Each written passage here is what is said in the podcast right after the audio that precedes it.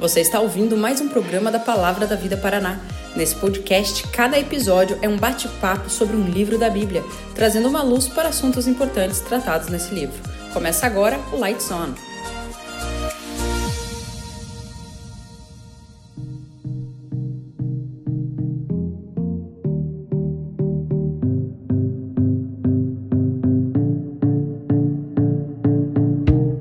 Fala galera, tudo bem? Muito, muito bom estar com você em mais um podcast da Palavra da Vida. Estamos ah, aqui no nosso programa do Light Zone, isso mesmo, trazendo luz às Escrituras, trazendo luz à Palavra de Deus. É um podcast onde a gente caminha sobre livros bíblicos, a gente vai falar sobre o contexto, tudo aquilo que envolve cada livro da Bíblia, a nossa ideia é fazer 66 programas. E nós estamos, se não está me falhando a memória, no nosso quinto episódio de Light Zone. E a gente vai conversar hoje sobre. Se não for o quinto também, gente, vocês abstraem essa informação inútil que eu dei para você. Mas o que importa é que o assunto de hoje, o texto de hoje, o livro, ou a carta, antes que eu tome bronca, de hoje é Tiago. Exatamente. A gente vai descobrir por que, que minha mãe deu o meu nome de Tiago. Cadê? Eu nem devia saber por que, que era Tiago. Mas a gente vai falar da carta de Tiago, do livro de Tiago. Nós vamos olhar para Tiago na Bíblia e ver tudo aquilo que envolve o livro de Tiago. Existem várias curiosidades bacanas sobre o livro de Tiago que a gente vai tentar conversar hoje. Mas, para a gente não se delongar mais, é, os nossos dois convidados para o podcast ah, dessa semana. Ah, é o primeiro deles, um conhecido nosso aqui da galera do PV Paraná. Vou falar para ele se apresentar o que está fazendo agora. Diz aí, Pedro Vercelino. Fala pessoal, tudo bem? Muito bom estar de volta com vocês. De volta no Lights On, eu estava inclusive abrindo a planilha do Lights On aqui para confirmar se esse era o quinto episódio mesmo. E sim, é o quinto episódio mesmo do Lights On. Então, se você está aí seguindo com a gente, ah, ouvindo em série, você tá no quinto encontro com a gente. Muito bom estar com você de volta. Ah, eu tô hoje aqui ainda trabalhando com o Ministério de Juventude da Palavra da Vida no PV São Paulo. E aqui eu trabalho dando aula no CLD, no CLJ, que são cursos que trabalham com juventude, e também ah, como professor no Seminário Bíblico Palavra da Vida. Junto com a gente, além do Pedro, ah, ainda estou na saga de trazer professores meus aqui para a gente conversar um pouquinho. Então, se por um acaso você acha que eu mando mal na interpretação do Novo Testamento, você converse com esse homem que vai aparecer agora falando com você. Uh, porque foi ele que me ensinou a interpretar o Novo Testamento. Tá com a gente então Marcelo Dias, diz aí. Olá pessoal, olá Tiago, Pedro, tudo bem? É um bom, é um tempo legal estar aqui com vocês, é um prazer para mim. Meu nome é Marcelo Dias, eu sou casado com a Ana há 25 anos, quase agora, dia 9 de fevereiro. Faço 25 anos de casado, tenho uma filha adolescente, 17 anos, linda, vai ficar para sempre com o papai, Daniela. Então, eu particularmente agora eu estou há, desde 2004 aqui na Palavra da Vida, Palavra da Vida Sudeste, trabalhando especificamente com o seminário, o Seminário Bíblico Palavra da Vida. Ah, e tenho lecionado aqui todos esses anos. As matérias que eu leciono são, já lecionei métodos de estudo bíblico, ah, Tiago, Tito, teologia bíblica do Novo Testamento e também grego e exegese. Eu ensino aqui tanto para o curso de, de bacharel em teologia quanto para o mestrado e também no nosso curso de extensão. É um prazer estar com vocês aqui. Grande abraço a todos. Show de bola. Você está empolgado então com essas duas pessoas que a gente trouxe aqui para conversar com a gente, mas eu quero segurar a sua empolgação para falar ah, de algo muito importante, que é você seguir e compartilhar a gente. Então, se você está curtindo ah, os nossos episódios do Light Zone, você segue a gente aí para você receber a notificação quando chegar episódio novo aí no Spotify ou nas outras plataformas. E se você está curtindo também, você compartilha essa ideia, tá bom? Mas eu quero também falar para você sobre uh, o nosso curso, curso de aperfeiçoamento bíblico CABE. Uh, a gente tem desenvolvido um curso modular para conversar uh, sobre a palavra de Deus, para causar nos nossos alunos a vontade de fazer uma leitura responsável das escrituras e a gente vai começar a última matéria agora uh, nesse mês ah, com o professor Helder Cardim, Doutrinas Básicas. Não perca essa oportunidade, vem estudar com a gente, porque inclusive você vai conhecer agora no final do ano todas as novidades que a gente tem para trazer para vocês no ano que vem, todas as nossas ideias sobre currículo, matérias, professores. Então, vem estudar com a gente. E se você quer conhecer cada vez mais a palavra da vida no Paraná, segue o nosso Instagram, a, arroba PV Paraná Oficial, se eu não me engano. Mas se você está ouvindo a gente, provavelmente você deve conhecer. Mas segue a gente lá e você vai ficar sabendo de tudo que está rolando por aqui. Mas sem delongas, vamos mergulhar na carta de Tiago. Eu sou o Tiago, o coordenador da área de juventude aqui na Palavra da Vida do Paraná. E é quem vai conduzir esses dois monstros, Pedro e Marcelo, é, conversando sobre esse livro aí tão bacana. Mas vamos lá! Tiago, é, a gente precisa começar com essas questões ah, introdutórias. A gente precisa falar sobre o que estava rolando lá. O que, que é, onde que estava Tiago, por que, que é importante a gente dar Tiago, a gente vai descobrir a partir dessas questões introdutórias. Quem era Tiago, né? Tiago era um dos doze, era primo, parente, tio, vizinho de Jesus. Quem que esse Tiago era? A gente tem uma confusãozinha aí de quem é Tiago, mas eu queria que a gente conversasse um pouquinho sobre isso. Marcelo, fala aí pra gente o que, que de importante a gente precisa entender sobre Tiago, sobre a carta de Tiago, uh, para a gente poder interpretar todo o livro, né? toda a carta. Joia, legal. Primeiro a gente tem que falar quem é o autor, né? Que, que Tiago é esse? No Novo Testamento tinha vários Tiagos. Tinha o pai de Judas, que se chamava Tiago. Tinha o filho de Alfeu, uh, Tiago, que era irmão de João, filho de Zebedeu. E, então tinha vários Tiagos, mas a, a, grande massa dos comentaristas, eu também concordo com eles, é que o Tiago que escreveu essa carta era o meio-irmão de Jesus. É aquele que nem era, nem cria em Jesus quando Jesus estava ali no seu ministério.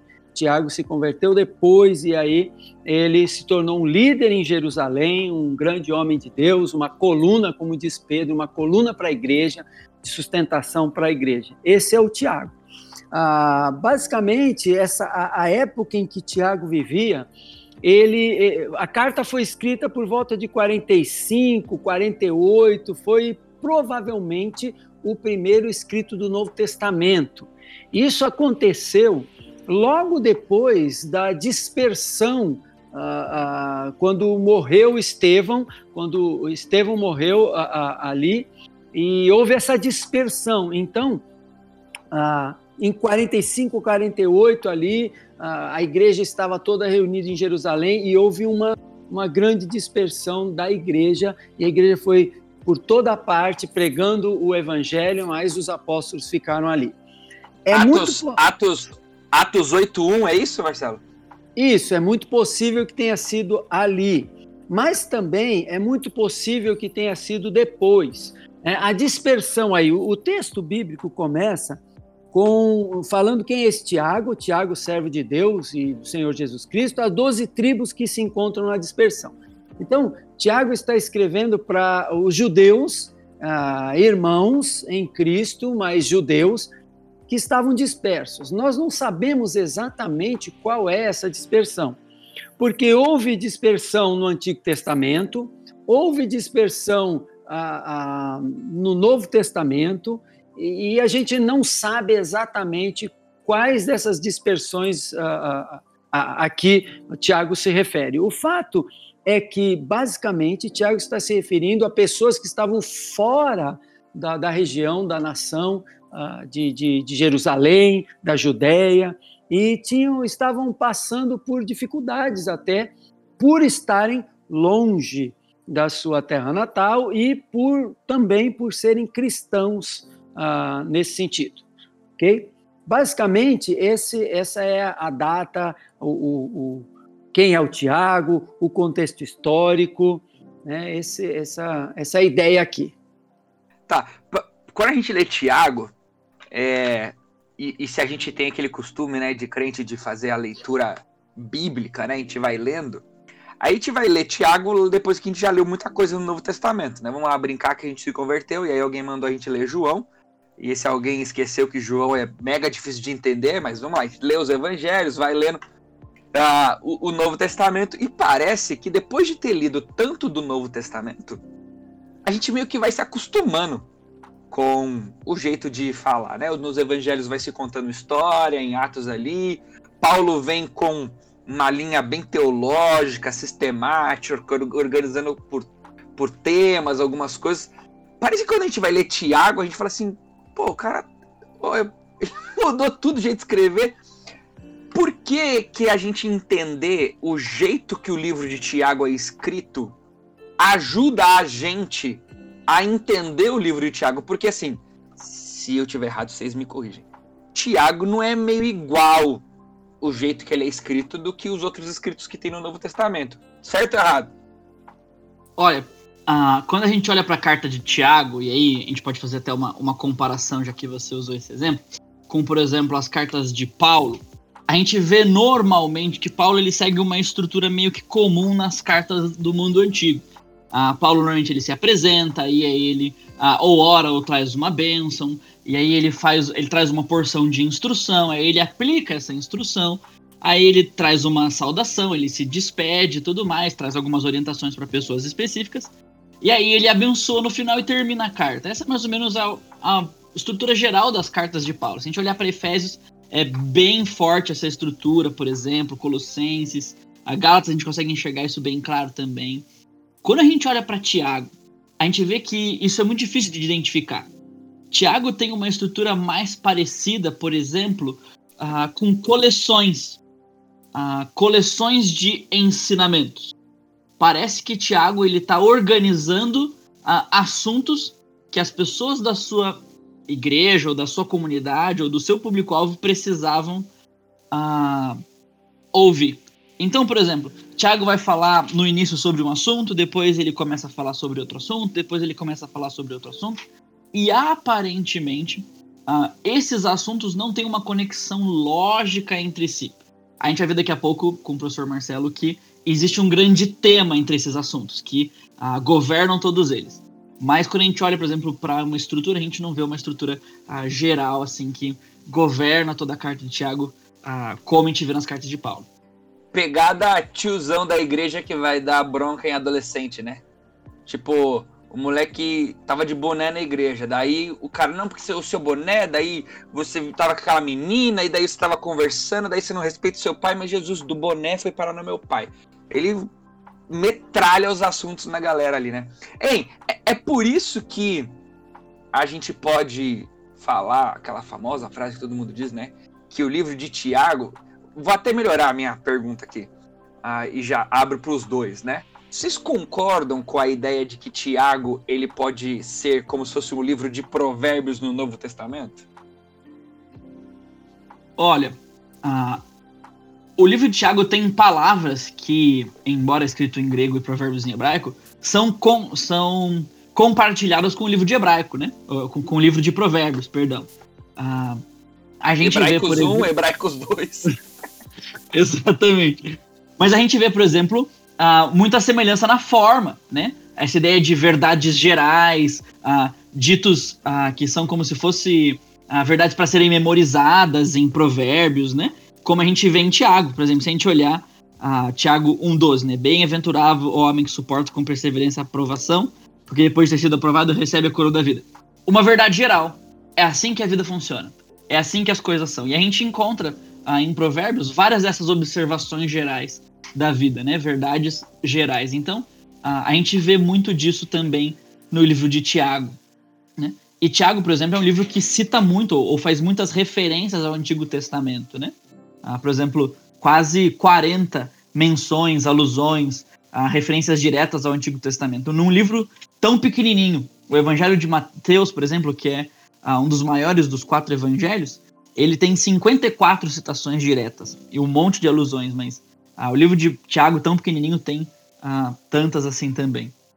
É interessante notar essa questão que o Pedro falou, de Tiago estar ligado com, com Provérbios, que a gente pode perceber nos paralelismos que, que nós encontramos dentro do evangelho, dentro do, do livro de Tiago, né, da carta de Tiago ele conecta muitas vezes palavras que estão em lugares diferentes, temas que estão lugar, em lugares diferentes, E assim você vai percebendo essas conexões dentro do livro. Além disso, por exemplo, ele tem verdades, como o livro de Provérbios, verdades gerais, que são aplicadas a muitas áreas. Embora Tiago esteja com os seus leitores em mente e ele aplique essas verdades para os seus leitores, muitas vezes são verdades até específicas, mas ele também é, é, parte de verdades gerais como o Provérbios parte, né? Então isso é bem legal. E é bem interessante observar, dentro do, do livro de Tiago, que tem alguns textos, alguns blocos de textos, que fazem parte, e compõem o tema geral da carta, e todos os outros estão subordinados a esse tema geral. Tiago não tem aquele estilo de escrever um parágrafo ou uma sessão e tudo está sendo subordinado àquela sessão, como por exemplo Pedro citou aí, né, Efésios uh, de, de Paulo. Paulo faz aquela divisão em Efésios, né, metade da carta é a posição do crente, a outra metade é, é, é a prática do crente. Aqui Tiago não faz isso. Tiago simplesmente ele faz uma saudação, depois ele começa falando do tema geral da carta nos em três versículos, e aí ele começa a aplicar todos esses, esses, esses esse tema geral, ele começa a aplicar em várias áreas, várias, várias áreas. Chega no versículo 12, aquele que o Pedro também citou, que é uma verdade ali sozinha, ele conecta mais uma vez, ele, ele acrescenta mais uma vez ao tema geral. E então ele vai fazendo isso pouco a pouco, mas com vários assuntos dentro da carta uh, uh, subordinados a um tema maior, a um tema geral da carta, que pode ser visto quando você faz essa conexão, né? Você, você percebe essa conexão. Muitas pessoas criticaram a carta de Tiago, ou até entendem a carta de Tiago, com uma série de pequenos sermões, como você falou aí, Tiago. Ah, que às vezes o diácono lá está falando do, do boné, daqui a pouco fala do pai, fala da menina. Fala... Então, o, o, o Tiago, aqui na carta, o meio irmão de Jesus, ele faz esse tipo de coisa, mas ele não perde o fio da meada. Ele tem ali o foco dele e eh, onde ele quer, ele sabe aonde ele quer chegar. Show. Já que você deixou a bola quicando aí, né? Qual é essa grande ideia de Tiago, né? Aonde que ele em, qual varal ele pendura todos os cabides dele para falar ah, o que ele falou ali na carta? Qual é essa grande ideia aí de Tiago, então? Basicamente, Tiago fala sobre testes. Se você lembrar de uma, quer lembrar de uma palavra só, você lembra assim: Tiago fala sobre testes. Mas testes do quê? Então aí são testes que desafiam a obediência do leitor a Deus. Basicamente, esse é o tema central. Ele vai lidar com isso em todas as partes. Até eu vou desafiar você aí que está nos ouvindo. A, abre a sua Bíblia em Tiago e coloca aí do lado, em algum lugar, escreve aí no cantinho, escreve esse, esse tema de Tiago: testes que desafiam a obediência do leitor a Deus. E aí, Ó, Marcelo, queria até ler... dizer que eu Oi, tinha isso aí anotado na minha outra Bíblia e agora que eu tô usando uma Bíblia nova, eu acabei de anotar isso na minha Bíblia nova aqui na, na margem, viu? Legal, é isso aí. Com o tema em mente, pessoal, vocês podem, você pode uh, ler a carta e conectar cada sessão da carta, cada parte da carta, a essa ideia de testes que desafiam a obediência do leitor a Deus. Então, basicamente, esse é o tema. O propósito dele, então, seria produzir reações corretas, bíblicas, diante desses testes. Porque ele está falando de vários testes. Se você olhar dentro da carta, você percebe que dentro da carta ele lida com os testes, né? Teste de uh, simplesmente a pessoa ela nasceu numa família pobre ou ela nasceu numa família rica. Isso é um teste, não tem nada de errado, não tem nada de, de certo nisso. A questão é que foi assim que ela nasceu, e, mas isso constitui um teste na vida dele, na vida dos leitores. Que legal, então se a gente tivesse que fazer a ponte, né? Ah, tô lá para preparar o meu, meu estudo do grupo pequeno, da minha célula, eu vou pregar, sou um seminarista, eu sou um pastor, vou preparar meu estudo, minha pregação de domingo. Né? O, o que que Tiago tem a ver com os nossos dias? posso chutar aqui, é, seria a ideia de que Deus permite nós passarmos por esses testes e olhar para Tiago seria ver o que esses testes devem produzir na gente, como que nós devemos ser aprovados nesses testes. É uma boa ponte para a gente pensar? Perfeito. Eu, eu acho que esse é o, é o caminho de pensar, né? O que, que a gente tem que é, lembrar quando a gente está lendo Tiago é que testes são sempre um grande instrumento de Deus para fazer aquilo que Ele quer na nossa vida, que é o, o, alvo de Deus na nossa vida é formar Jesus na gente, é formar o caráter de Cristo em nós, é fazer o nosso coração é, querer o que Jesus quer, é pensar no que, no, no que Ele pensa, e essa é a ideia, parecer com Jesus. Então, os testes, ao longo da história, tanto lá atrás, quanto hoje, quanto a, até amanhã, não importa quando será, enquanto a gente estiver nesse mundo, teste é sempre um instrumento de Deus para formar o caráter de Cristo na nossa vida. É, eu Show. gosto muito dessa ideia que o, que o Marcelo colocou, porque ah, às vezes a nossa Bíblia traz a palavra provação ou, ou tentação, ah, e são palavras que às vezes elas têm conotações negativas ah, no nosso vocabulário, né? Ah, mas a maneira como o Tiago usa, especialmente ali no comecinho do, do, do, livro, no capítulo 1, no versículo 2, ele usa de uma forma neutra, até como algo positivo, uhum. né? Ele diz o seguinte, meus irmãos, considerem motivo de grande alegria, não pode ser um motivo de grande alegria algo ruim, né? O fato de passarem por diversos testes. Ah, se você quiser fazer um, um asterisco quando eu quero ah, anotar algo, algum significado de uma palavra bíblica na minha Bíblia, eu faço um asterisco na palavra e coloco esse asterisco na margem e coloco o significado do lado, né? Eu coloco aí provações igual a testes. É algo bom, algo positivo, né? Ah, então, esse ele já começa com o tema do livro logo no primeiro capítulo, no segundo versículo, né? É algo bom passar por testes. E ele dá razão, pois vocês sabem que isso produz perseverança. Ô Pedro, sai fora, porque é, tá gastando meu tempo de falar do podcast que eu vou falar o quê, velho? O, o versículo que eu mais gosto no livro de Tiago é o que você acabou de explicar, sacola. E agora o que eu faço? Vou ficar passando não, vergonha mas... aqui na gravação. Não, Tiago, você, você faz assim, mano. Você explica de novo, porque uh, o Pedro, o Pedro faltou coisa aí para explicar, né? mas é, o, para quem me conhece um pouquinho aí, quem tá ouvindo e, e, e, e teve algum contato comigo, sabe o quanto que eu gosto de, de aconselhar, né? Uh, não estou dizendo que eu sou bom nisso, mas estou dizendo que eu gosto muito. Então eu gosto muito de conversar, de, de receber indagações das pessoas sobre a vida e de alguma maneira tentar olhar para a Bíblia e tentar encaminhar essas indagações, né? E num podcast uma vez, que eu fui convidado para participar, uh, exatamente sobre esse tema de aconselhamento, de aconselhar pessoas, perguntaram assim para mim: ah, Tiago, conselheiro tem aqueles versículos que você usa toda hora? Tipo, não sabe o que falar, usa o mesmo versículo? Daí eu falei assim: olha, não é bem assim do jeito que vocês estão falando, mas eu tenho, eu tenho um versículo, eu tenho um texto, e eu citei. Tiago, capítulo 1, de 2 a 4, é para mim uh, um dos textos que eu mais uso na vida para conversar com pessoas. É a mudança de perspectiva em olhar aquilo que Deus permite fazer com a gente, né? De fato, daria para a gente gastar até o final dos nossos meia hora que a gente tem aqui ainda, só falando sobre esse tema principal de Tiago, que está aí no, no, no, texto, né, de 1, capítulo de 2 até o 4, né?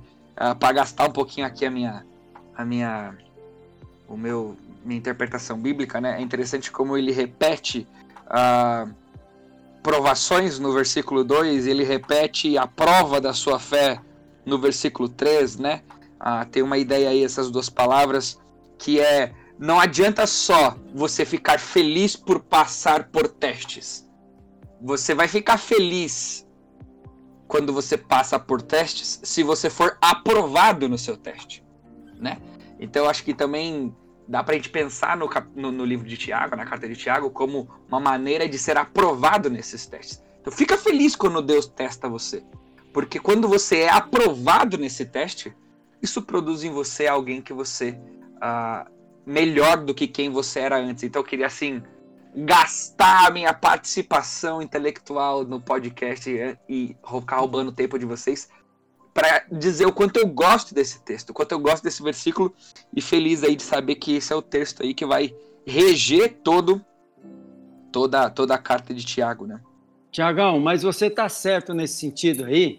É, é, é interessante o que você falou, porque a, a ideia de Deus é justamente o resultado bom do teste. Quando ele permite o teste, quando ele uh, simplesmente faz, coloca um teste diante de nós, ou ele permite, ele realmente quer um resultado, uma reação correta. E uma vez que a reação for correta, a, a pessoa vai usufruir desse, desses benefícios de ter tido uma reação correta. Né? E, e, realmente você está certo. O cara vai se tornar mais perseverante na vida com Deus, o cara vai se tornar mais maduro, ele vai enxergar as coisas da forma como Deus enxerga, ele vai ser mais forte diante de, de momentos difíceis da vida. É isso, cara. É isso aí. Então, galera, a gente pensando no capítulo 1, a gente vai perceber que o texto continua tentando reforçar essa ideia do tema central. E a gente percebe isso lá no versículo 12. Vocês até falaram lá na introdução. É, o versículo 12 vai repetir, mas a gente não falou por quê. Ah, tem alguma coisa a ver com essa repetição da ideia de provação, de tentação? Como é que é isso aí, Marcelo?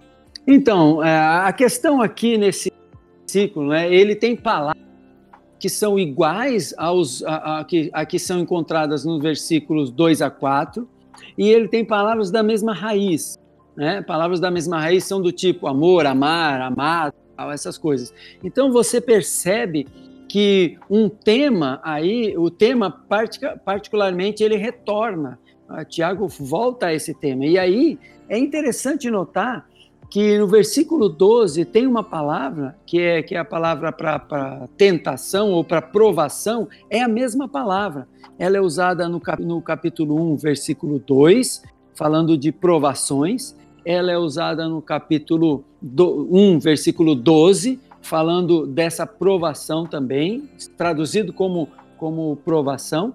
Mas ela, no versículos 13 em diante, também é usada a palavra pra, e é traduzido como tentar. Então a palavra tentar e provar, ela é a mesma palavra dentro das escrituras. O contexto é, é em que ela está sendo usada é que determina se ela é uma tentação na nossa língua ou se ela é uma provação na nossa língua. De vez Ô, em Marcelo, quando. Sim. Ah, uma coisa que, que até para quem já está na, na, caminhada aí da, da leitura bíblica e da pregação, você falou que tentar e provar nas escrituras tem sempre o mesmo a mesma ideia, é sempre o, o, contexto que vai determinar se é tentar ou se é provar.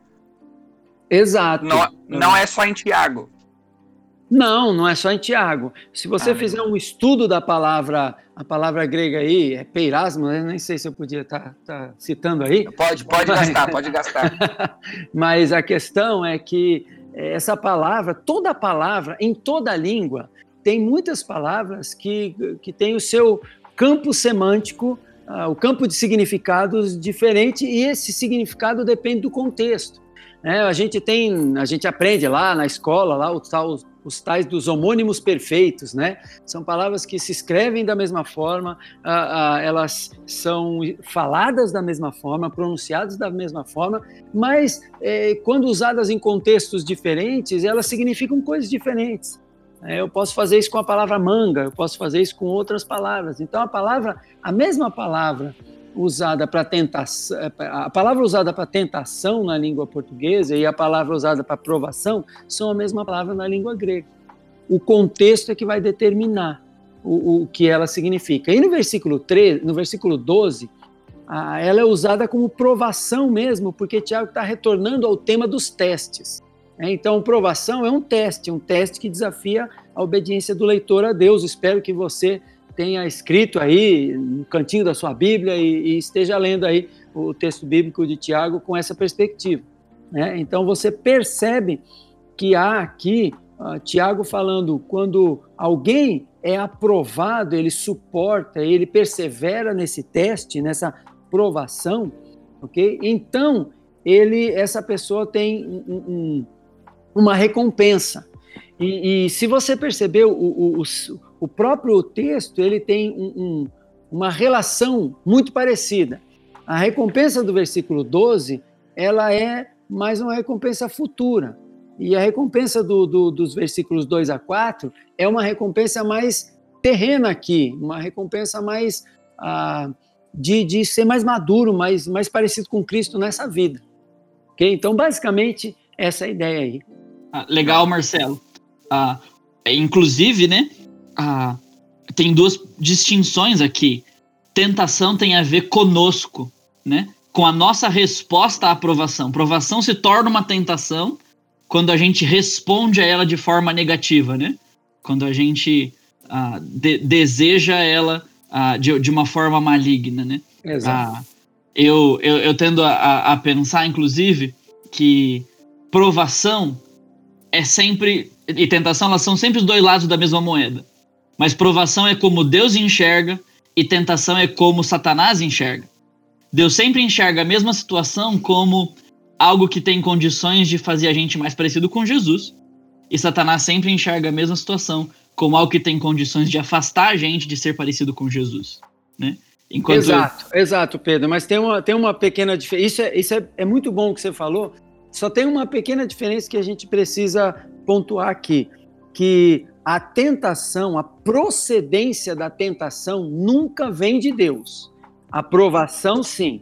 Né? Então, é, é, é, sim uma questão de perspectiva. Como Deus vê a, a tentação, ele também vê a tentação como uma oportunidade do cristão obedecê-lo e demonstrar o caráter de Cristo, refletir o caráter de Cristo. Mas ele a, a tentação em si nunca vem dele, porque a tentação é para o mal. E a provação, ela é sempre para o bem. Mas independentemente de quem venha, se venha de, se vier de Deus ou se vier de Satanás, que também tenta, Deus sempre enxerga isso aí que você falou, foi muito legal, Pedro. Deus sempre entende a tentação ou a provação como um instrumento para formar Cristo na nossa vida. É só lembrar de, de 1 Coríntios 10, 10, 13, que usa a palavra tentação ali nenhuma tentação, nem, não vos sobreveio tentação que não fosse humana, mas Deus é fiel e não vos permitirá que sejais tentados além das vossas forças. Pelo contrário, junto com a tentação, ele vai prover um livramento de forma que a gente possa suportar essa tentação. Então, Deus sempre vê a tentação como uma oportunidade também de, de obedecer e de ser mais parecido com Cristo. Eu tava aqui salivando para citar esse texto, porque o conselheiro, o conselheiro bíblico já veio nadando aqui ah, aquela ideia, né? Às vezes quem tá ouvindo a gente vai dizer assim: Ah, Satanás foi muito esperto, eu não consegui, eu não aguentei. Não, de fato, você, você não quis conseguir, você não quis aguentar. Porque quando a gente diz que Satanás foi forte demais, a gente não conseguiu suportar, é, a gente parece que não, não percebe, mas o que a gente está dizendo é muito mais grave. A gente está dizendo o seguinte: que Deus não foi bom o suficiente para capacitar você a conseguir. Né? Exato. Né? Então, assim, é, é o, o, buraco é bem mais embaixo quando a gente pensa uhum. na, na queda do pecado. Mas, hein, falando aí já de, de pecado, de, de ação, né? muito interessante que a gente precisa citar, né, o texto famoso ali, versículo famoso de capítulo 1, 22, né, sejam praticantes da palavra e não somente ouvintes, enganando-se a si mesmo. O capítulo 2 vai falar uma boa parte aí dessa questão da, da prática da fé. Tiagão, deixa, vai... eu, te, deixa eu te, te interromper aqui rapidinho. Uma vai. coisa bem interessante, você citou aí Uh, Tiago 1,22, tornai-vos praticantes da palavra e não somente ouvintes. Né? Essa é uma conexão que Tiago faz com todo o, o, o, texto dele, com todo o capítulo dele, com todo, na verdade, livro dele. E esse texto mostra para nós, né, é uma preparação também para aquilo que você vai falar aqui. Eu sei, já sei onde você vai chegar, capítulo 2,14, né? Mas é uma preparação para mostrar o quê? Ele diz o seguinte: tornai-vos praticantes e não somente ouvintes. Com quem ele está falando quando ele diz para se tornar praticante, né? E não somente ouvinte. é, uma, é importante observar Tiago, uma coisa que a gente não falou lá no começo, Tiago tem uh, 104 versículos, 108 versículos, mas tem quase 60 ordens dentro da carta. Tem mais de 50 e né, 60, tem 60, quase 60 ordens na carta. E quando você tem uma carta de cinco capítulos, 108 versículos só, com tantos imperativos, tantas ordens assim, isso mostra muita coisa sobre o leitor. Mostra que eles não estavam dedicados em obedecer a Deus, mas é, tinham muita informação na mente. Por isso, ouvintes e não praticantes. É isso aí. Ali no capítulo 4 é a maior concentração de imperativos por metro quadrado do Novo Testamento, né? Exato, capítulo 4, de 7 a 10. Tem, tem, tem imperativo ali que é até uma elipse, né? Você que é jovem sabe o que é uma elipse, né? Uma palavra subentendida. Então tem ali também um, um, um, uma elipse, né? Impera, um verbo em elipse, imperativo. Joia. Esse negócio de elipse, sei o quê. Eu usei até quando eu queria passar no vestibular. Quando eu descobri que eu não precisava mais passar no vestibular, daí que eu não usei mais para nada. Eu sei nada que você tá falando aí. Mas essa ligação, então, de obras, de praticar, né? Praticar, porque eles estavam com muita. É muito legal essa sacada aí de que eles estavam com muita informação, porque de fato, né? Se eles estavam espalhados pelo planeta, eles de fato tinham muita informação. Eles estavam com muito conteúdo chegando em cima deles que não era só um conteúdo bíblico, né? Ah, mas praticando e tal, a gente vai lá para fé, a fé e a obra, e é interessantíssimo porque o mal intencionado, ele vai dizer que lá no capítulo 2, verso 14, quando ele começa a falar sobre fé e obras, né, que fé sem obras é morta, pô, dá uma vontade de dizer que o jeito de a gente descobrir se a gente é salvo ou não é através daquilo que a gente faz. Se eu faço coisas boas, eu sou salvo. Se eu não faço, eu não sou. Mas é incrível, porque se a gente chegar na maioria das nossas igrejas hoje e perguntar para o irmão lá na igreja assim, domingo à noite, terminou o culto, você chega assim, de pretensioso e fala assim, irmão, irmã, se você morrer agora, você vai para o céu ou para o inferno? Aí ele vai dizer assim, para o céu. Aí você pergunta, por quê? Aí ele vai falar assim: Ah, porque eu venho na igreja, porque eu faço as coisas certas. E já manda um fé com obras e tal. Pô, Thiago tá falando disso mesmo? E aí sim, vou jogar pimenta já no nível mais hard, né? Se for isso que Thiago tá falando, será que ele tá brigando com Paulo? Porque Paulo fala que não é por obras. Aí Thiago fala que é por obras. Como é que a gente conecta aí e como é que a gente brinca com essa, com essa ideia, Pedro? A gente pode começar pela cronologia. Tiago escreveu antes, então ele se livrou de comprar uma briga com Paulo, né? Se alguém tá comprando uma briga com alguém, Paulo escreve é em Paulo 50... com Tiago.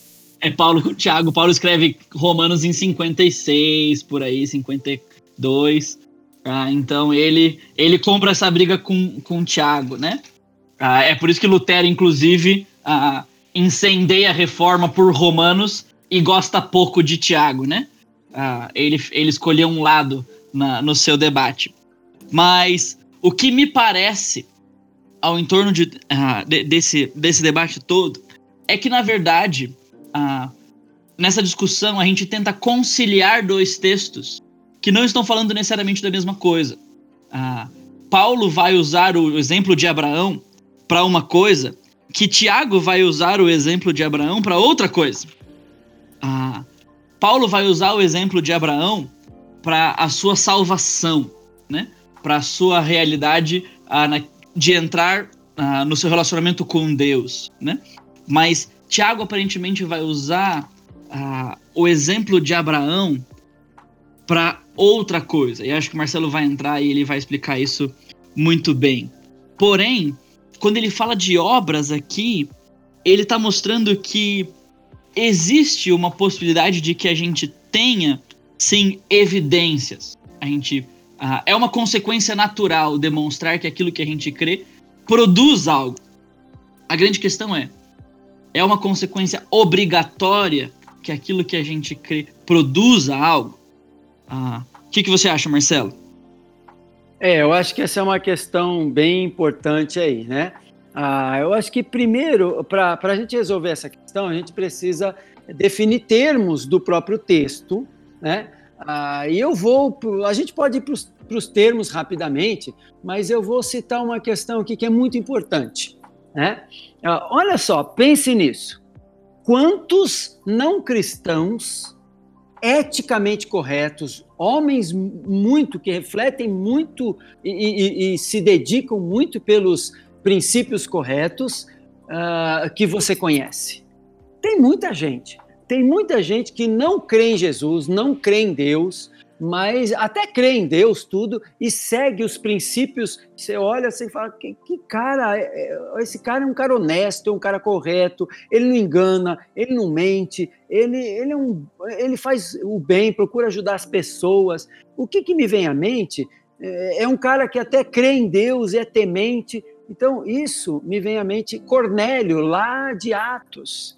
E, e, e, Cornélio era um homem temente a Deus, mas ele não era salvo. Ele não tinha a justiça de Cristo imputada para ele. Ele não tinha crido em Jesus, ele precisou crer em Jesus. Então, essa é uma questão. Será que Tiago está dizendo que as tuas obras comprovam se você, ou dizem se você é crente ou não? Eu, me parece que não é isso que Tiago está falando. Primeiro, vamos definir alguns termos. Em primeiro lugar, ele começa o versículo 14 dizendo: qual é o proveito, ok? Então ele está falando de proveito. E aí ele chega no versículo 16 e diz também qual é o proveito. Então o proveito aí é um proveito particularmente terreno e um proveito de relacionamento com Deus e de relacionamento com as pessoas.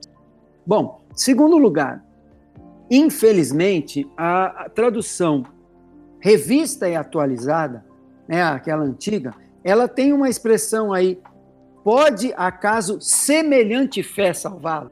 Então, não existe a palavra semelhante aí. É a fé pode salvá-lo. A NVI foi mais precisa nesse sentido. Né? E, e, e a, as perguntas que nós temos que fazer o que significa ter obras? Dentro da carta de Tiago, ter obras é ser obediente. Não é dar comida só ao pobre é ser uma pessoa obediente. Tanto é que tem um exemplo do, do, do, das pessoas que precisam de roupa e de comida, tem um exemplo de Abraão e tem um exemplo de Raabe aí. Essas questões são importantes, não, não tem a ver só com ajudar as pessoas, tem a ver com obedecer a Deus. Então, isso é obras. Segundo lugar, ah, o que é salvar? Sempre que você encontra salvar nas Escrituras, você precisa perguntar quem é o sujeito do verbo salvar e quem é o objeto do verbo salvar. Ou seja, salvar, quem vai salvar e salvar do quê? Okay? Essa, essa é, é uma grande pergunta que deve ser feita. Então, no caso aí, nós não temos o objeto, salvo, temos a pessoa, salvar a pessoa, mas salvar essa pessoa do quê? Do que, que vai ser livre? Né? A fé é o sujeito, o objeto é a pessoa, salvá-lo, essa pessoa que diz que tem fé, mas não tem obras. E, e, e aí? O que, que salvar do quê? A pergunta é essa. Quando os, os discípulos chegaram para Jesus no barco, eles falaram assim: Senhor, Jesus está dormindo ali, né, no barco e tal, e aquela tempestade, eles chegaram: Senhor, salva-nos, perecemos. O que, que, eles, que, que significa aquela palavra salvar? Basicamente, aquela palavra salvar significa livra da gente morrer afogado aqui. Quando 1 Timóteo capítulo 4, Paulo fala para Timóteo, olha Timóteo, segue esses deveres, né? Continua seguindo neles e tal. No versículo 16, tem cuidado de ti com a doutrina, continua nesses deveres, porque fazendo assim, salvarás, tu salvarás tanto a ti mesmo quanto os teus ouvintes. Espera aí, vamos pensar. Quem é o sujeito do verbo salvar aí? É Timóteo. Salvar quem? A ele mesmo e os ouvintes. Como é que uma pessoa pode salvar a si mesmo e salvar os ouvintes? E, e outra questão, salvar como? Salvar por meio de quê? Salvar fazendo uh, alguma coisa, seguindo a doutrina correta, uh, seguindo a palavra de Deus. Então, a palavra salvar aqui significa salvar de toda uma vida ruim que a desobediência está é, pode trazer para nós. No caso de Tiago, o que confunde é que ele usa fé e a palavra salvar também. Essa questão aí confunde. Mas os exemplos, eles vão ser bem claros aqui, como o Pedro falou. Então vamos lá. O primeiro exemplo é de Abraão.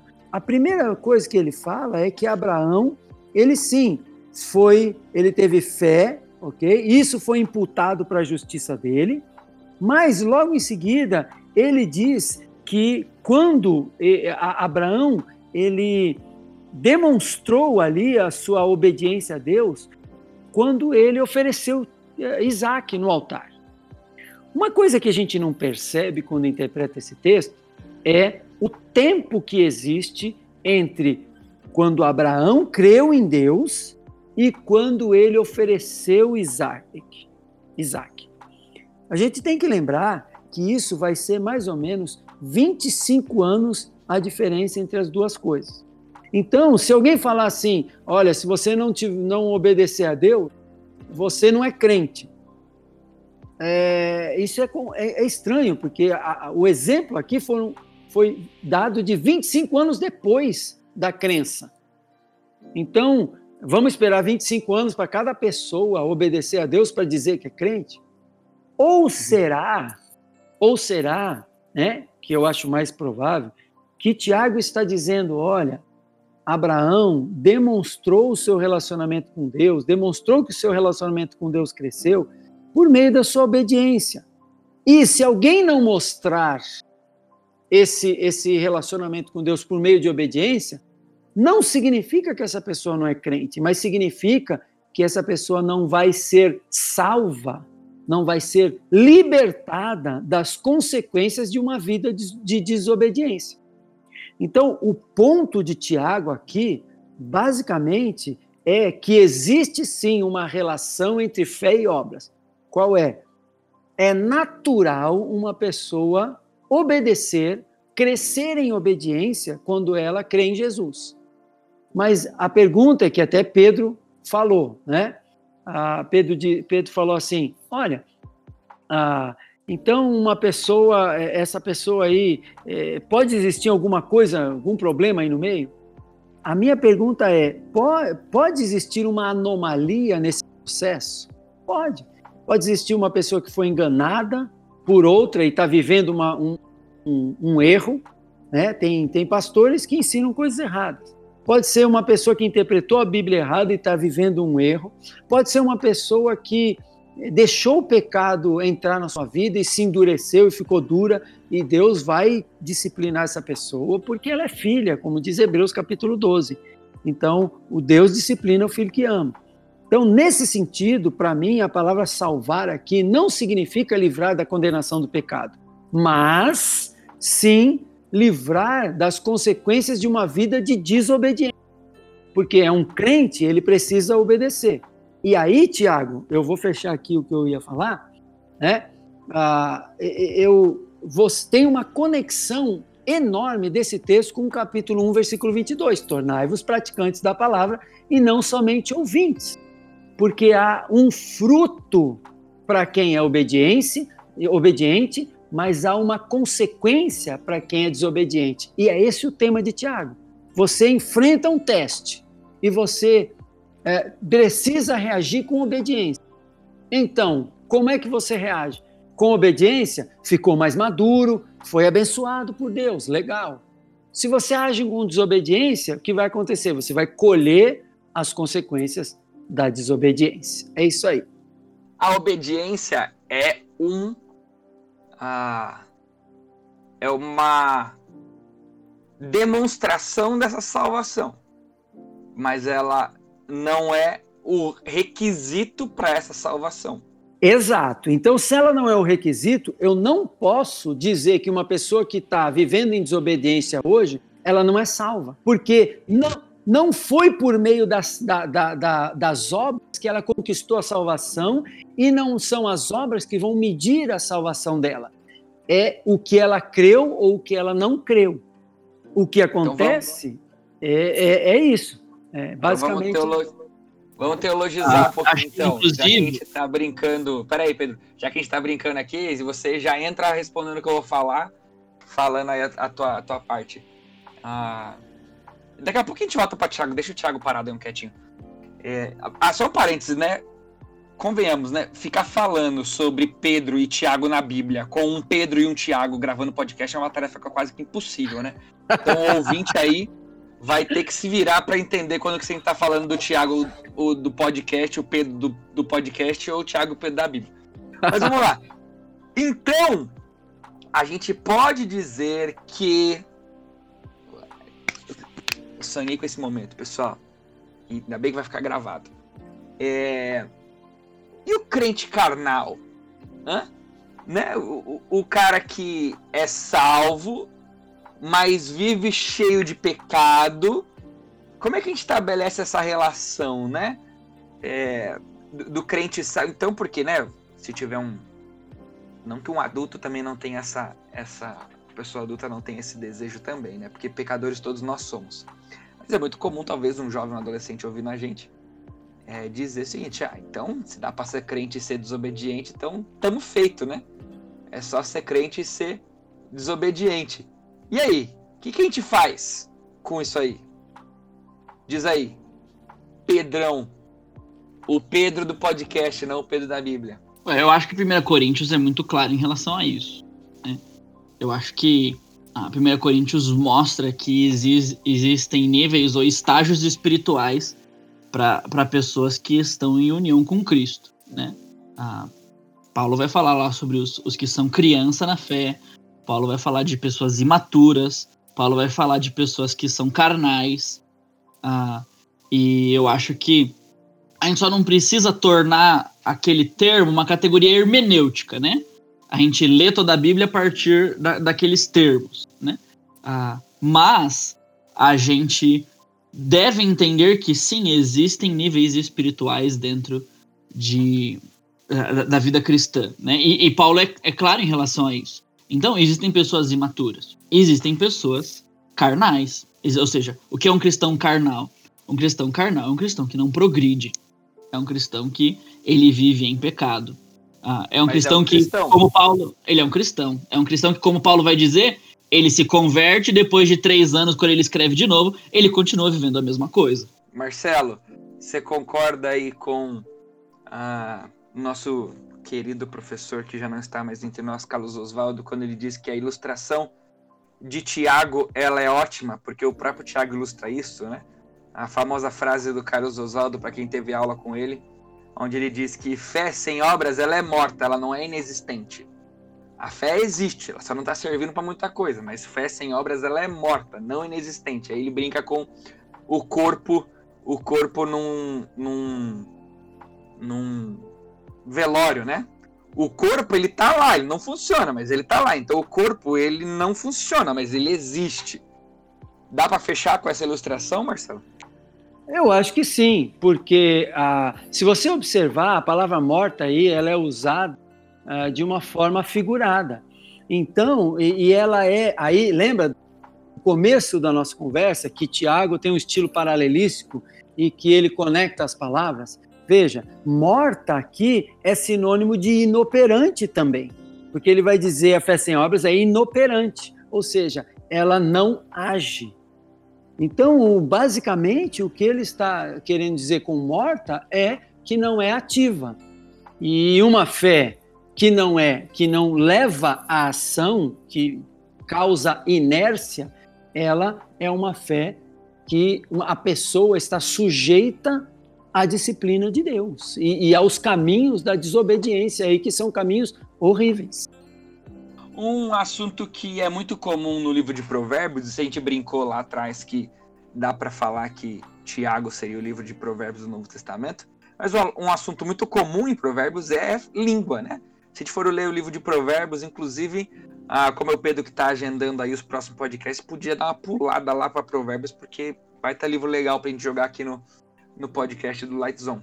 Mas nessa brincadeira, Provérbios fala muito sobre língua. E o capítulo 3 de Tiago vai falar sobre língua, né? E ele vai dar um exemplo aí para que a língua serve, aonde se e tal. Como que a gente vê essa questão aí ah, sobre a língua no capítulo 3, aliás, né? uh, por mais que a gente queira fugir da língua, né? O título da Bíblia, que não é Bíblia, né? Vale a pena lembrar que o título em negrito não é Bíblia, pessoal. O título em negrito é o próprio editor que colocou ali. mas o título normalmente nas nossas Bíblias vai dizer sobre ah, o domínio sobre a língua. É isso mesmo, Marcelo? Capítulo 3? Olha, existe uma característica de Tiago que ele, em vários dos parágrafos dele, várias das divisões dele, ele começa com o assunto que ele está lidando e depois explica esse assunto. Isso acontece no capítulo 2, isso acontece no capítulo 1 um também, isso acontece, apesar que o capítulo 1 um está geral dentro da carta toda, né? Mas é, acontece também no capítulo 1 um, em algumas partes, no capítulo 2, capítulo 3, capítulo 4, 5 também acontece essas coisas. Então, normalmente, quando o Tiago usa a expressão, como está aqui no capítulo 3, meus irmãos, ah, normalmente ele está iniciando um novo assunto. Então, o, o, o assunto do capítulo 3 não é a língua. É, eu já, já ensinei assim não ensino mais.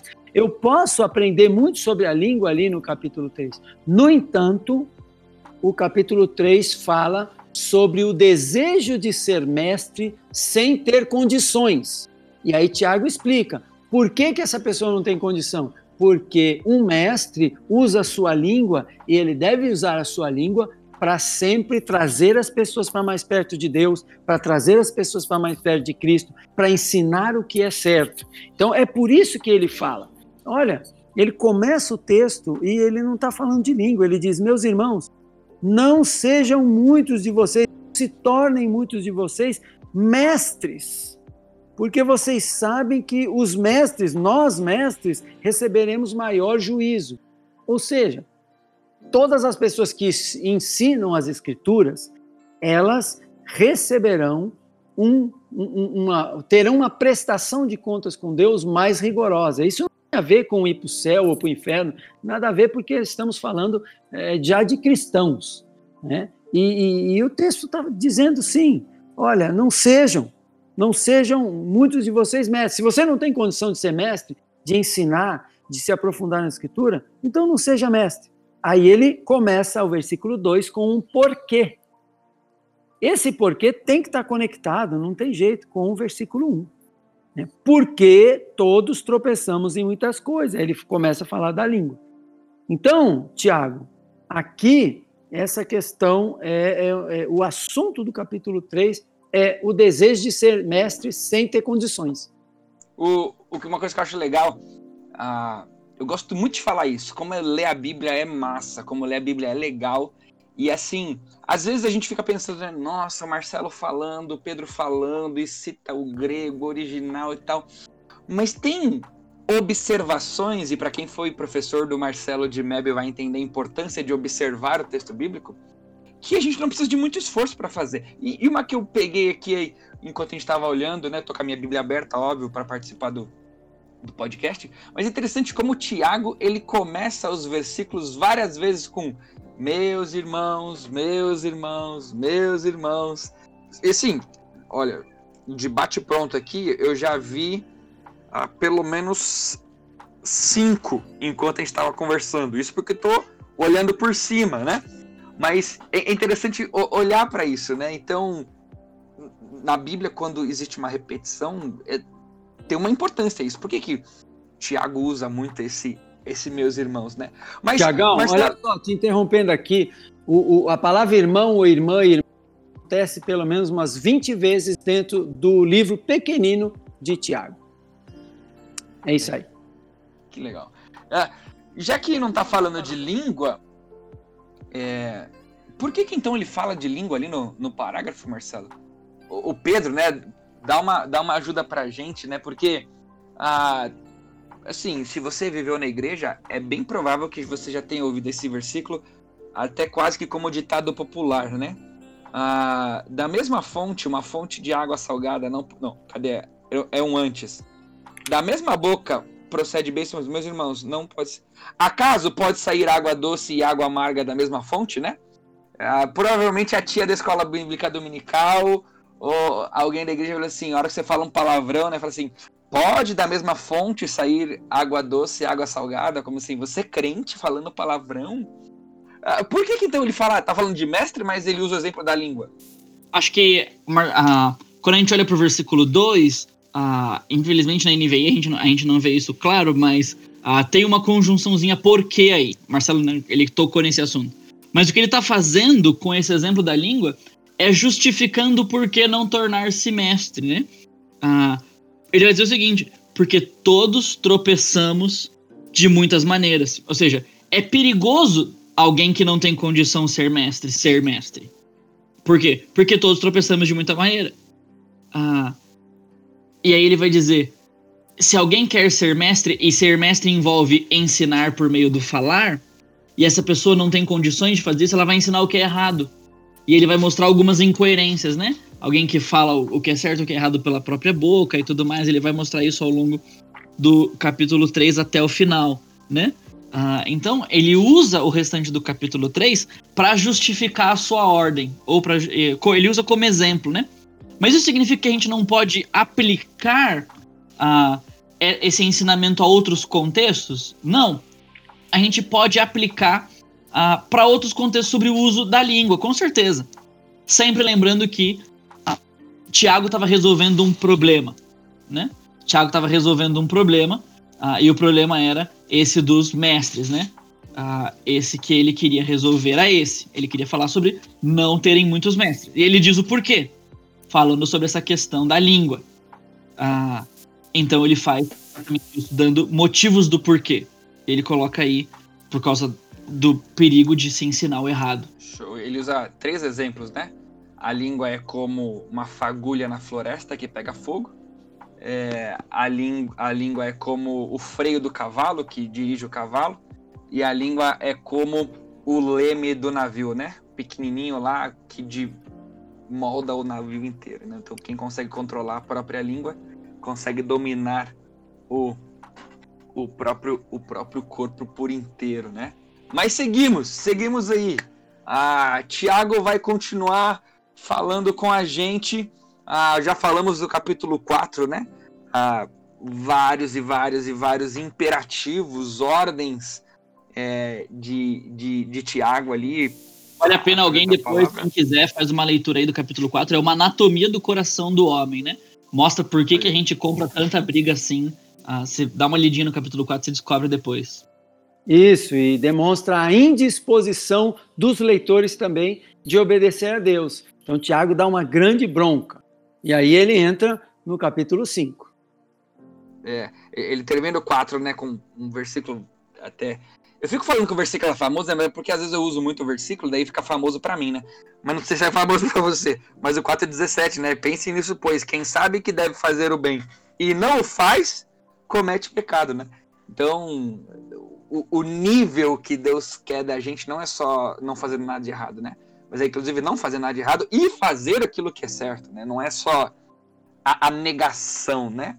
Mas a gente chega no capítulo 5 e a gente vai terminar ali praticamente falando sobre, sobre oração, né? Tem aquela ideia de, de levar para os presbíteros e, e orar na igreja, e o óleo. E eu acho que é um assunto bem legal para a gente tratar agora, ainda mais nos tempos que a gente tem vivido, né? Onde está na moda o negócio de unção e ungir com óleo e a oração da fé e do poder do Jramanaia. Como é que a gente vê isso aí?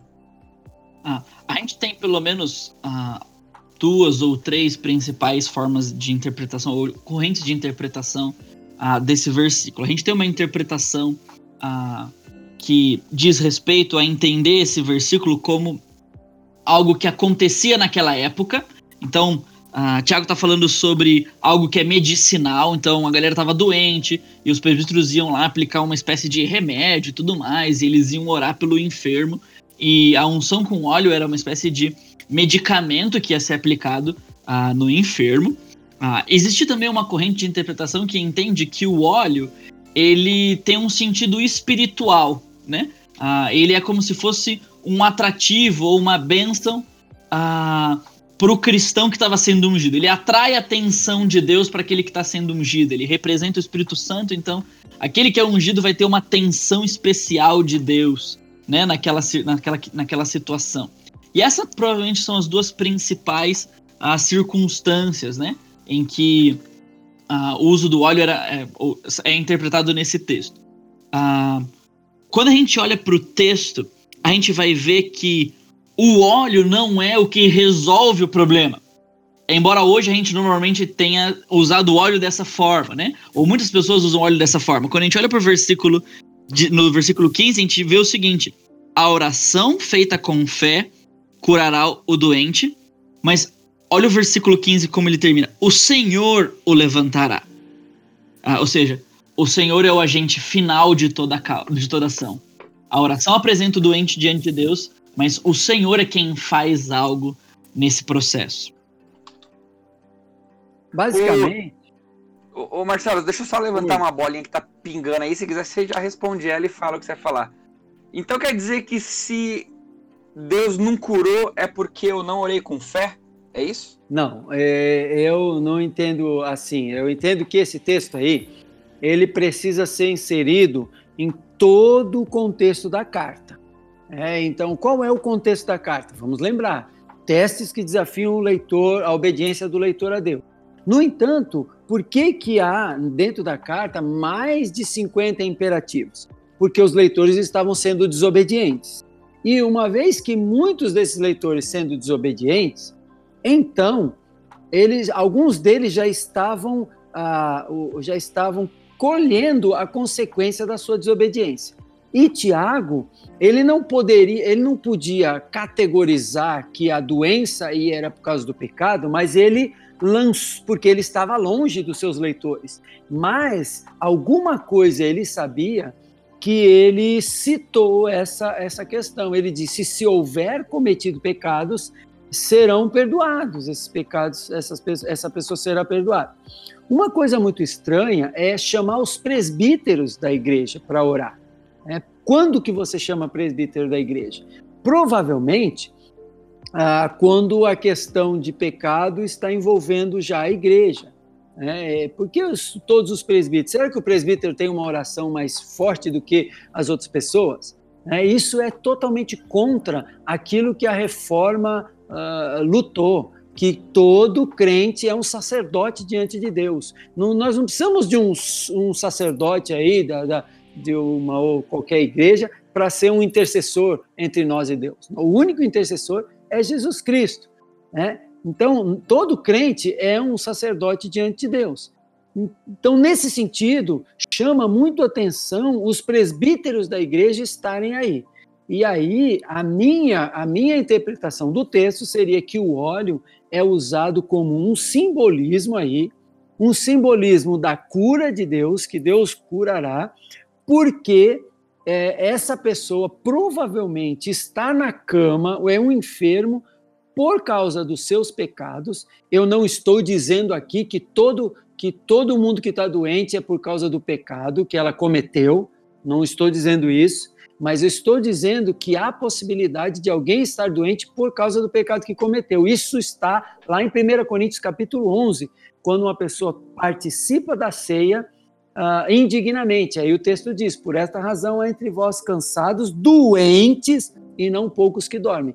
Então a disciplina de Deus pode ser a, a dar fraqueza, né, a fracos, fraqueza para a pessoa, doença ou até ser uma morte dessa é, é, causar a morte da pessoa como uma consequência do seu pecado. Então é assim Marcelo, eu vou, eu vou contar aqui, Marcelo, que há ah, uns tempos atrás você ficou bem doente e quando eu fui te visitar no hospital eu, eu fiz essa pergunta de Tiago para você, porque você foi meu professor de Tiago. Quando, quando ah. eu falava isso agora, Pedro, isso marcou tanto a minha vida. Quando eu falava isso, olha, isso veio à minha mente. Você eu só não disso? falar, mas já que você eu, falou, tá tudo certo. Eu fiz essa pergunta para você, se você tomou 100 em pecado, eu se lembro, você tinha algo pra confessar, eu tava lá para você com um potinho no bolso, inclusive, para te ungir, caso eu fosse... Lembro. Mas, gente, mas, gente, esse texto é a justificação perfeita para filho ficar doente com praga de mãe. Porque é resultado do pecado. A mãe fala, leva a blusa para fazer frio. Aí você fala, não, não vai fazer frio. Você não leva a blusa. Aí você não leva a blusa e quem é que fica doente? Você que não levou a blusa. Então, é sempre circunstância de pecado que deixa você doente. Não, eu tô brincando, gente. tô brincando. Mas, Marcelo, pra gente encerrar aí e já dar o tchau, uh, como que você e o Pedro veem uh, esse texto aí, esses dois últimos versículos de Tiago que, que, que acabam sendo tão intrigantes, né? como é que converter um pecador do seu caminho vai estar tá salvando eu, eu, que converto? O que, que é a polêmica que envolve um pouquinho esse último texto? Daí a gente já, já manda um tchau para a galera. Ok. Então vamos lá. Esse texto é um texto que também deve ser considerado dentro do todo da carta. É, ele é uma parte também daquele processo de Tiago está falando de testes que desafiam a obediência do leitor a, de, a Deus. E se esse leitor não obedece, o que acontece com ele? Bom, aqui é importante a gente definir alguns termos. Primeiro, ele começa com meus irmãos. Né? Aí ele falou: Olha, meus irmãos, ele está falando novamente com alguém que é cristão. É, algumas pessoas vão dizer, não, meus irmãos aí é porque eles eram judeus, tudo judeu se chama de irmão. O problema é que algumas vezes na carta ele fala sobre a pessoa ter sido regenerada, ele fala sobre a fé em Jesus Cristo, ele fala. Então, me parece que são irmãos em Cristo mesmo. E dificilmente ele ia dar ordens cristãs da palavra para pessoas que são incrédulas. Tiago, crente, vai falar com um irmão incrédulo e dizer o que eles têm que fazer. Ele ia pregar o evangelho para esses caras se eles não fossem crentes. Bom, é então... tipo, tipo ficar discutindo no Twitter se tem que ter filho ou não tem que ter filha. Um monte de crente mandando não crente ter filho porque senão vai estar desobedecendo a Bíblia. O cara nem crê na Bíblia, por que, que ele vai obedecer ou desobedecer a Bíblia? Já usa o versículo aqui para você entender que, que você quer. Exato, Tiago exato. quer falar de Bíblia, fala com o crente. Com o não é. crente, você só fala de Jesus. Exato. Então, a gente tem aqui meus irmãos. E aí ele começa, se alguém em, dentre vós, entre vocês, se desviar da verdade. Ele está falando de alguém que estava na verdade, mas se desviou. Alguém não pode se desviar de um caminho que não está. Né? Então, é alguém que se desviou da verdade. E o que, que acontece? E aí, essa pessoa que foi desviada, o, o, o irmão dela, um cristão, viu, então vai atrás dessa pessoa e, e alguém o converter, essa é a questão. Como é que uma pessoa converte alguém? Na verdade, aqui não é conversão para salvação, aqui é ser usado por Deus como um instrumento para que essa pessoa volte a viver uma vida nos caminhos de Deus, volte para a verdade. Ô Marcelo, aí... é legal que essa, essa palavra aí, inclusive o próprio versículo tem essa ideia, né? É voltar para outro caminho, né? É, a palavra tem uma ideia de direção, né? O converter é, é dar a volta aí, de certa Exato. forma, e é do seu caminho. Então ele está dizendo assim, que essa pessoa volte para o caminho correto. E é, é incrível, inclusive, no versículo 19, que vem logo após esse contexto que a gente estava falando sobre alguém que estava doente por causa do pecado. Então parece que ele está dando até continuidade nesse mesmo assunto, né? A, a oração por causa de alguém que está em pecado, a unção por causa de alguém que estava em pecado, e parece que o 19 e 20 também vai levar isso em conta, né? A, a ação de um irmão na vida de alguém que também está em pecado, né? Exato. Uma questão aí que é difícil é na revista é atualizada que diz que quem converte o pecador do seu mau caminho, né, no seu caminho errado, salvará da morte a alma dele. É, é, esses, esses, termos são um pouco difíceis. A NVI me, me, parece que traduz com mais precisão aí, porque a palavra aí traduzida por alma também é a palavra que pode ser traduzida por vida. É aquela mesma palavra lá em Jesus que o Filho do Homem não veio para ser servido, mas para, para servir e dar a sua vida em resgate por muitos. Então, a ideia aqui é que essa pessoa está num caminho, e aí vamos conectar aqui com a, a ideia de provérbios, lembra? Lá atrás. A, a, ideia de que alguém pode entrar em caminhos de morte, e provérbios fala muito sobre isso. Caminhos que vai conduzir a pessoa à morte física. Então ela vai perder aquilo que ela pode ser nesse mundo, útil para o reino de Deus, refletir o caráter de Cristo, servir a Deus nesse mundo, e Deus priva essa pessoa de servi-lo nesse mundo e fala: acabou para você, você perdeu essa oportunidade de me servir. No entanto, quem conduz essa pessoa de volta aos caminhos de Cristo, essa pessoa vai uh, uh, livrar o, o, pecador lá, o camarada que estava seguindo o seu pecado, vai livrá-lo de, um, de uma morte física e vai conduzi-lo a, uma, a um perdão de muitos pecados. Veja, a multidão de pecados aí é justamente o, o, o que a gente pode entender ah, que conduz a Deus se encher né, na sua ira e chegar e falar: acabou para você, você chegou ao nível de, de, de endurecimento, de pecado, que eu não vou mais tolerar isso. Tá, ah. E aqui fica um desafio final. Né? Muitas vezes a gente pode ser esse instrumento na vida de um de alguém que está longe de Jesus, que não está andando bem com Jesus, mas a gente não é esse instrumento. E, e a gente precisa pensar muito bem se realmente a gente perdeu a oportunidade de ser esse instrumento, chegar na casa da pessoa e falar: meu irmão, você não está vivendo uma vida legal, você não está desfrutando do, da comunhão com Deus, você não está desfrutando do amor do, do, povo de Deus, você não está desfrutando, desfrutando das bênçãos da obediência. Cara, volta, meu irmão, é, se arrepende. Então, Deus quer nos usar e podemos ser instrumentos de Deus para pessoas voltarem, retornarem, arrependerem-se e voltarem a esse caminho do Senhor. Até de coisas que podem ter consequências de própria vida, né, Marcelo? Que é o que o Tiago está falando, né? Ah, às vezes a gente vê amigos nossos, né, pensando aqui no nosso público jovem, indo por um caminho que pode custar a própria vida. E a gente fala assim, ah, ah, ele que escolheu isso, deixa ele, né? Ele vai, ele vai sofrer as consequências. Mas Tiago está dizendo que se a gente talvez for atrás, Deus vai nos usar nesse processo para que ele talvez não perca a própria vida. Né? E, a multidão de pecados que ele está vivendo talvez tire dele a própria vida. Para que não viva, para que não viva talvez o que o cara de 1 Coríntios 5 viveu, né? Ah, entregue o corpo dele a Satanás, a fim de que o espírito dele esteja salvo no dia do Senhor, né? É engraçado porque quando a gente vai gravar podcast com o professor, só fica lembrando as coisas que o próprio professor fala.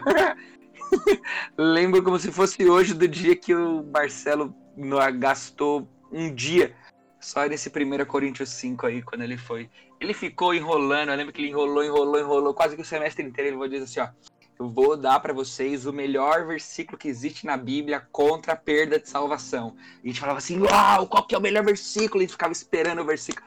Aí ele chegou lá e falou de 1 Coríntios 5 pra gente. Mas galera, é isso! Se você tem alguma dúvida sobre Tiago, você só precisa ouvir esse podcast de novo, porque ficou show, completinho. Espero que você aproveite muito. Ah, considerações finais aí, Pedro, Marcelo, aquele tchau. Quer vender alguma coisa? Ah, uma coisa legal que eu lembrei aqui. Marcelo gravou, tá no YouTube da Palavra da Vida, do SBPV, alguma coisa assim. Ah, dá uma fuçada no YouTube de algum PV do Brasil. Ele gravou uma. Oi, quem falou aí? Tá, tá, tá no da Palavra da Vida. Palavra Isso, da Vida Brasil. Palavra da Brasil. Ele gravou aí uma, uma série, né? Um, um, alguns episódios lá no YouTube, pregação, introdução, sobre o livro de Tiago. Então vale muito a pena você ter um pouquinho mais daquilo que você já teve aqui no podcast. Ah, mas considerações finais aí pra gente encerrar. Pedro, Marcelo, quer vender livro, vender programa, vender amendoim, o que vocês quiserem. Agora é, é a hora. Gente, eu agradeço muito aí o tempo de vocês, agradeço aí a oportunidade, muito obrigado. Uh, eu quero lembrar, assim, dessa essa série de quatro mensagens, na verdade, quatro estudos sobre o capítulo 1 de Tiago. É bem detalhado ali no, uh, no YouTube da Palavra da Vida, a organização Palavra da Vida. Você vai encontrar o capítulo 1 inteiro, detalhadamente explicado ali uh, do livro de Tiago. E eu agradeço muito a sua presença, agradeço muito a oportunidade que eu tive. Espero ter abençoado aqui nossos ouvintes, nossos irmãos. Que Deus abençoe aí. Grande abraço a todos. Valeu. Valeu, gente. Obrigado, Marcelo, Thiago. Foi muito bom estar com vocês aqui. Ah, muito bom, Marcelo, poder dividir aqui o, o podcast com você. Ah, eu acho que a gente vai ter o Marcelo de novo, gente. Espero que ele tenha gostado muito. Ah, de, estar com a gente, porque ele vai voltar várias vezes. ah, então, ah, já tem alguns livros aqui na, ah, na manga. Só para você ter uma ideia, a tese de, de mestrado do Marcelo foi um comentário do livro de Tito. Tito tem três capítulos, o comentário tem 300 páginas. Eu, eu tinha uma cópia na minha mesa quando eu ensinei Tito pela primeira vez. Então, quando a gente for gravar Tito, se prepara. Vai ser muito legal ter o Marcelo de volta só aí um spoiler de um dos livros quando o Marcelo voltar, tá bom? Mas tamo junto, até a próxima, valeu! A gente ficou uma hora e meia aqui falando de Tiago inteiro, ele gravou duas horas só do capítulo 1, né? Só pra ver o nível da pegada. Mas é isso aí, galera. Valeu! Deus abençoe. Ah, compartilha aí se você curtiu. Se você não curtiu, só não fala mal da gente. E é isso aí. Deus abençoe e até mais. Valeu!